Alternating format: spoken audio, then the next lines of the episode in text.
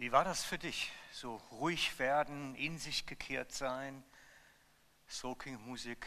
Wie ist das für dich? Unangenehm? Nervtötend? Kribbelt es in den Fingern? Muss ich was machen? Unbedingt an noch jemanden SMS schreiben, gerade währenddessen? Wie ist das? Ruhig werden müssen.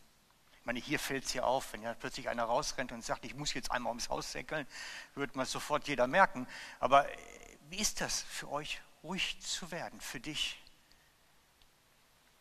Ich meine, vielleicht bist du ausgelaugt, dass jedes Mal, wenn du irgendwo gerade zum Stillstand kommst, das gleich einschläfst. Ne? Umkippen, auf die Seite, fertig, weg. Gibt es auch. Wisst ihr, das ist, ich glaube, es ist eine der, der, der schwierigsten Lektionen im Christsein, so dieses Abbefahren und, und mal mich auf Jesus oder auf mein Inneres zu fokussieren. Es ist wirklich schwer. Und ich habe dazu eine Bibelstelle rausgesucht eben noch, die steht im Lukas 24, 49. Das ist die Geschichte, als Jesus ähm, auferstanden war und seine Jünger instruierte, was so komme wird. Und er kündigt an, was passieren wird, wenn er denn im Himmel ist. Und er sagt dort, ich aber werde die Kraft aus der Höhe auf euch herabsenden. Das heißt also, Jesus nach seiner Auferstehung wird Kraft senden zur Gemeinde, was dann ja an Pfingsten geschehen ist. Er kündigt es nur schon mal an. Es wird Kraft kommen auf euch, wie es mein Vater versprochen hat. Bleibt hier in der Stadt, bis ihr damit ausgerüstet werdet. Genau. Mir geht es um diesen letzten Abschnitt eigentlich. Bleibt, bleibt hier, bis es kommt. Ich habe mir gedacht, wollen wir das mal machen? Lass uns doch mal so lange hier bleiben, bis Gott kommt. Puh, das kann zäh werden. Ne? Da muss man schon die Pizzataxi-Nummer auswendig wissen, damit man wenigstens was zum Mittag bekommt. Bleiben, ausharren ähm, und wirklich so auf, auf Standby empfangend sein, ist, ist eine schwierige Geschichte. Die Jünger haben das eine ganze Zeit durchhalten müssen. Das waren viele Tage. Und ich glaube, zwischendurch haben sie auch den Punkt gehabt, dass sie sich gefragt haben, was machen wir denn heute eigentlich? Und ich, ähm, man kann so ein bisschen rauslesen, dass Petrus dann so ein paar tolle Ideen hatte ähm, aus dem ganzen biblischen Bericht, aber das gehört hier nicht her. Aber es zeigt mir auch, die, die Jünger haben sich versammelt, um zu sein und zu warten. Sie haben sich versammelt, um zu warten, was da denn jetzt kommt von Gott. Und sie haben gewusst, wir haben es noch nicht, denn eigentlich fühlt sich alles an wie immer. Aber es soll etwas kommen, was völlig anders ist. Und sie hatten eine Ahnung vielleicht. Und die Herausforderung war, dass sie warten mussten.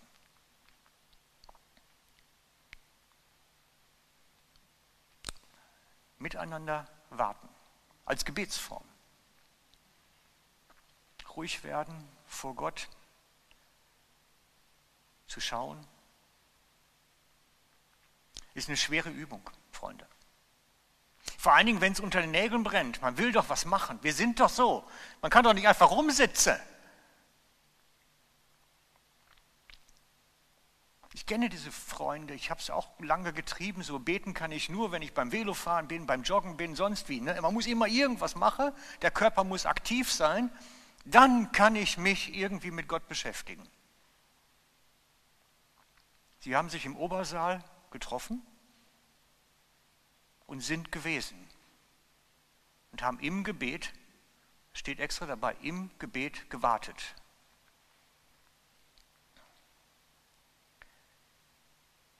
Und das ist dann so eine Atmosphäre, wie wir es eben hatten, wo man auch mal miteinander still wird, wo Gott Dinge zeigt, wichtig macht, etwas Inneres angestoßen wird, etwas bewegt wird.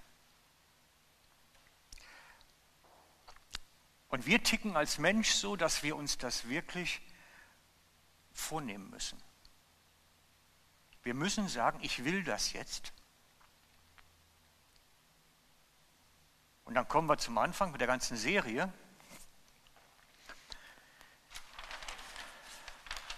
Ich erinnere an Tante Bertha. Unser Fleisch will nicht ruhig werden. Das hat einen Antrieb, das ist unglaublich. Das wird dann erst, meist erst ruhig, wenn man zusammenklappt, beim Herzinfarkt oder Schwächeanfall oder sonst was.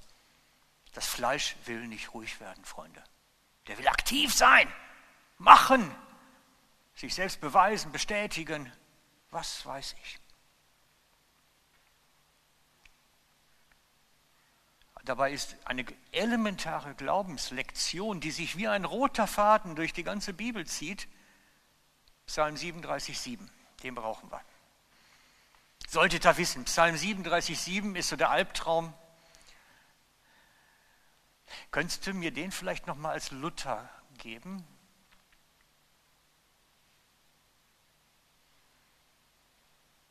Genau. Sei stille dem Herrn und warte auf ihn. Grusig. Grusig ist das doch. Denn David hat zu der Zeit unter Druck gestanden, eine Notsituation, Krise. Da muss man doch was tun. Aktiv werden. Jetzt aber. Und dann sagt er, seid still. Seid still. Ihr nehmt euch zurück und wir warten jetzt auf Gott. Und wir warten jetzt auf Gott. Sei still.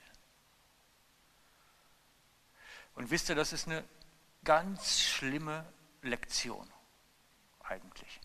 Eine der schlimmsten, die es gibt wenn man mit beiden Beinen in der Krise steht und wirklich einem das Wasser bis zum Hals steht und Gott sagt, warte, warte.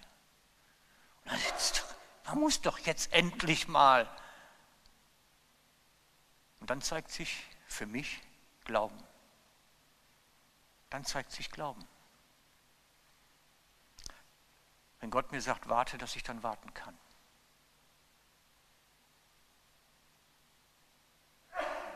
Dass ich dann warten kann.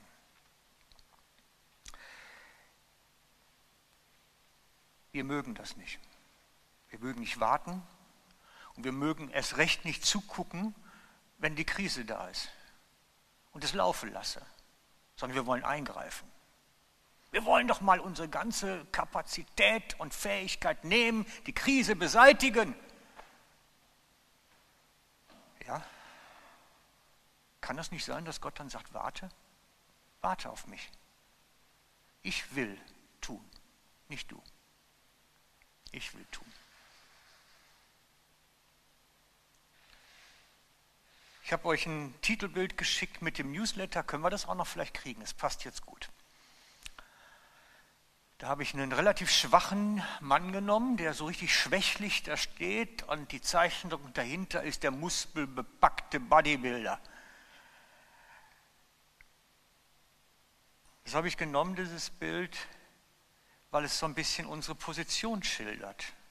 Natürlich können wir uns da hinstellen, die Muskeln rausholen und machen und kämpfen. Aber wenn wir dann Gott sagt, still sein jetzt, dann fühlen wir uns so wie so ein Jammerlappen, der da steht und in sich zusammenfällt fast schon und nicht klarkommt. Aber vielleicht braucht manche Krise dieses ruhig werden, damit wir erstmal innerlich überhaupt Schlag kommen damit. Mit dem, was kommt, mit dem, was Gott tun will, mit dem, was er bei uns auch tun möchte. Vielleicht braucht es das. Vielleicht braucht es dieses Aufräumen, was Janine gerade erzählt hat, den Kübel leere. Vielleicht braucht es das.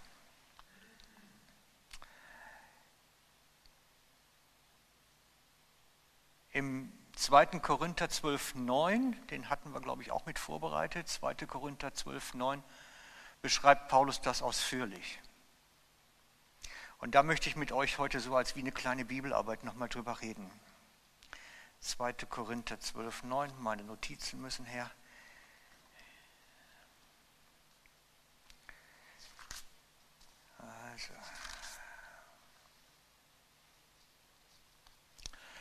Und er hat zu mir gesagt, lass dir an meiner Gnade genügen, denn meine Kraft wird in der Schwachheit vollkommen.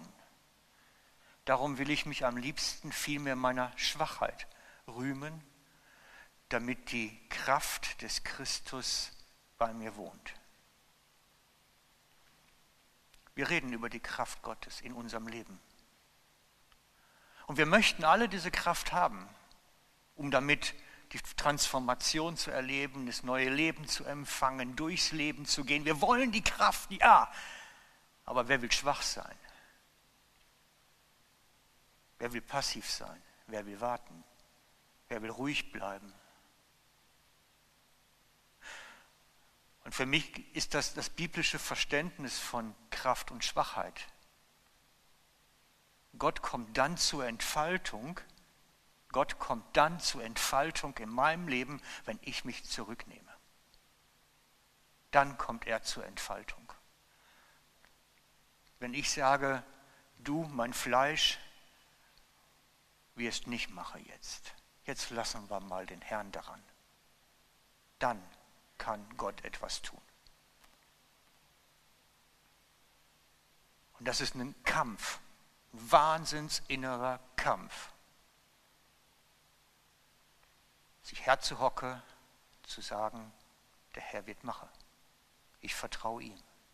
Er hat es verheißen und das, was kommt, kommt aus seiner Hand. Natürlich gibt es den anderen Fall auch, dass Gott dir dann sagt, Mensch, jetzt musst du losgehen, jetzt musst du was tun. Aber das ist dann wie bei den Jüngern, die sagen, auf dein Wort hin will ich jetzt gehen und nicht einfach so. Auf dein Wort hin wollen wir die Netze nochmal auswerfen. So war das der Originaltext. Auf dein Wort hin. Ansonsten waren auch sie gefordert, sich zurückzunehmen. Immer. Eigentlich kommt noch nicht ganz richtig stark raus in dem Text, denn es meint auch, dass die Kraft vor allem hauptsächlich und bevorzugt in Schwachheit kommt. Die kommt nicht anstelle, ne? also nicht eben mal noch so, sondern erst wenn ich mich in die Schwachheit gebe und in die Passivität, dann kommt sie zur Vollendung. Also wenn du möchtest, dass die Kraft Gottes in deinem Leben zur Vollendung kommt, wenn du möchtest, dass diese Kraft wirklich zu innen drin dich wirklich so erfüllt, dass es eine Dimension kriegt, so wie Jesus sagt, ihr werdet unterwegs sein wie ich, sagt er. Dann braucht es unsere Schwachheit. Und Jesus hat diese Schwachheit vorgelebt. Es ist so gut dokumentiert. Wir können das im Evangelium wunderbar nachvollziehen wie Jesus, wann er agiert hat und wann er sich auch zurückgenommen hat. Und wir können davon lernen. Für mich ist eine der, der, der besten und auffälligsten Geschichten, als Jesus ähm, verhaftet worden ist, wie er dort reagiert.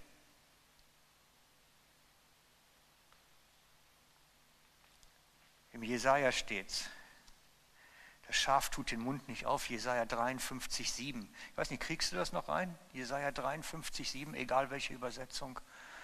Ich glaube, Schlachter wäre am besten, aber ist egal.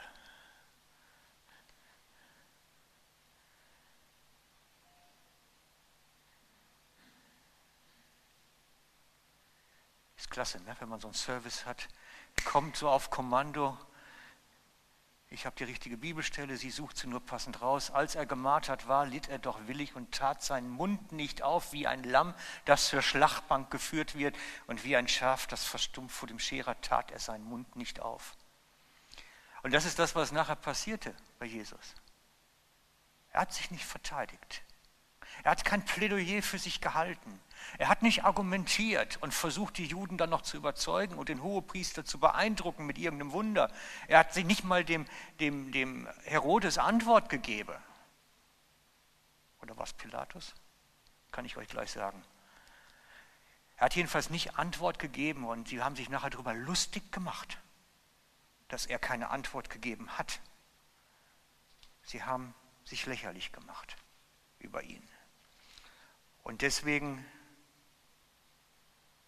Lukas 23, 8, da war es.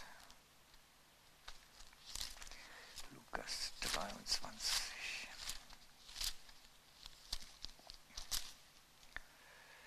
23,8. Als Herodes Jesus sah, freute er sich sehr, denn er hätte ihn längst gerne gesehen. Denn er hätte viel von ihm gehört und hoffte, er würde ein Zeichen von ihm sehen. Und er befragte ihn ausführlich, aber Jesus antwortete nichts. Er antwortete nicht. Und zwar nicht aus einer arroganten Haltung, sondern weil er sich zurücknahm. Er ließ Gott den Platz, selbst zu seinem eigenen persönlichen Nachteil. Selbst wenn es sein Leben kosten könnte, hat er nicht argumentiert, nicht für sich eingetreten, nicht verhandelt, nicht einen Rechtsanwalt gerufen oder sonst etwas. Er hat sich zurückgenommen. Hat gesagt, der Herr muss wirken, er muss machen und ich stehe hier und beobachte Gott beim Wirken. Und diese Grundhaltung ist eine Glaubenshaltung. Es ist Glauben zu sagen, ich überlasse das Kampffeld dem Herrn und warte auf ihn. Psalm 37,7. Ich überlasse mein Kampffeld ihm. Er wird wirken. Und es fängt an mit unserer Fähigkeit, wo wir eben bei Janine waren, mich zurückzunehmen, mal auch in mich zu horche, mal einfach auf runterfahre, aus dem Agieren rauszukommen und wie die erste Gemeinde, mich vielleicht in mein Kämmerlein zu setzen und auf den Herrn zu warten. Ich beobachte das auch immer beim Beten. Viele, die beten so, als wenn sie eine Riesenliste mit 2000 Punkten haben. Lass doch mal die Liste an der Seite und warte erstmal auf Gott, was der dir zu sagen hat. Das kann auch mal ein bisschen dauern. Vielleicht dauert es ja fünf Minuten, bis Gott anfängt, dir was zu zeigen und wichtig zu machen. Aber vielleicht zeigt er dir auch was ganz anderes, als auf deiner Liste steht. Wir sind immer so geschäftig und vergessen dabei, die Gegenwart Gottes zu erleben. Selbst in unserem Glauben. Und deswegen lade ich euch ein. Lasst uns auch mal wirklich bewusst eine Zeit nehmen, zu Hause, jeder für sich, wo wir uns fokussieren auf Gott, ohne gleich etwas zu wollen und zu machen und eine Liste zu haben und Anliegen zu bewegen, Krisen zu bewältigen, einfach mal bei Gott zu sein. Und ich weiß, das ist schwer meine, bei Janine mit vier kleinen Kindern da den Reaktor runterfahren, das ist fast unmöglich. Der, der, der läuft immer irgendwie alles auf Strom und im roten Bereich. Und dann sollst du plötzlich ins Kämmerlein gehen und runterfahren. Und doch ist es eine geistliche Übung. Und doch ist es eine geistliche Übung. Ist ungefähr so wie die Sportler, die den Puls schnell hochtreiben können, aber wenn sie dann plötzlich anhalten, pff, sackt das alles wieder wenn es gesund ist, auch in sich zusammen und fährt wieder auf Normalbetrieb. Wenn wir gesund geistig sind, können wir kurz runterfahren und auch wieder auftauchen. Und wenn wir runterfahren, ist dann auch wirklich runtergefahren. Das ist eine Übung. Darum redet man ja auch im Christentum von geistlichen Disziplinen. Und eine Disziplin ist für mich das Stillwerden bei Gott. Das ist eine geistliche Disziplin. Und die braucht gepflegt, die braucht Übung. Und dann bekomme ich auch solche Eindrücke, wenn ich das übe, auch regelmäßig. Dann nimmt nämlich Gott auch dann, so wie du eben erzählt hast, deine Geschichte, nimmt er dich wieder an die Hand und führt dich wieder an die Stelle und macht dann da weiter. Ich lade euch ein, geistliche Übungen zu praktizieren, zu lernen, runterzufahren, sich da Zeit für zu nehmen, auf Gott zu warten und zu lernen, ihm die Krise zu überlassen. Das ist Glaubenswachstum. Wachsen im Vertrauen auf ihn. Ich würde gerne jetzt mit uns beten. Seid ihr dabei? Komm einmal kurz nicken, dass ihr noch wach seid. Ja, alle dabei, wunderbar. Tipp, tipp, top, klasse. Vater, und wir danken dir dafür, dass du wirklich uns begegnen möchtest. Nicht nur egal, wo wir sind, sondern in einer besonderen Form, wenn wir uns zu dir wenden wenn wir still werden vor dir und dass wir warten vor dir, Herr. Und ich bitte dich, nimm du uns jetzt an die Hand und lehre uns mehr und mehr, lehre uns mehr und mehr, dass wir vor dir ruhig sein können. Lehre uns mehr und mehr auf dich zu warten, geduldig zu sein und dann zu gehen, wenn du die Anweisung gibst. Herr, wir wollen wachsen in unserem Glauben, in unserem Vertrauen und wir strecken uns aus zu dir. Nimm du uns an deine Hand und führe uns weiter. Hilf uns, den nächsten Step zu gehen. Hilf uns, Herr, dass wir miteinander stark werden im Vertrauen zu dir. Amen.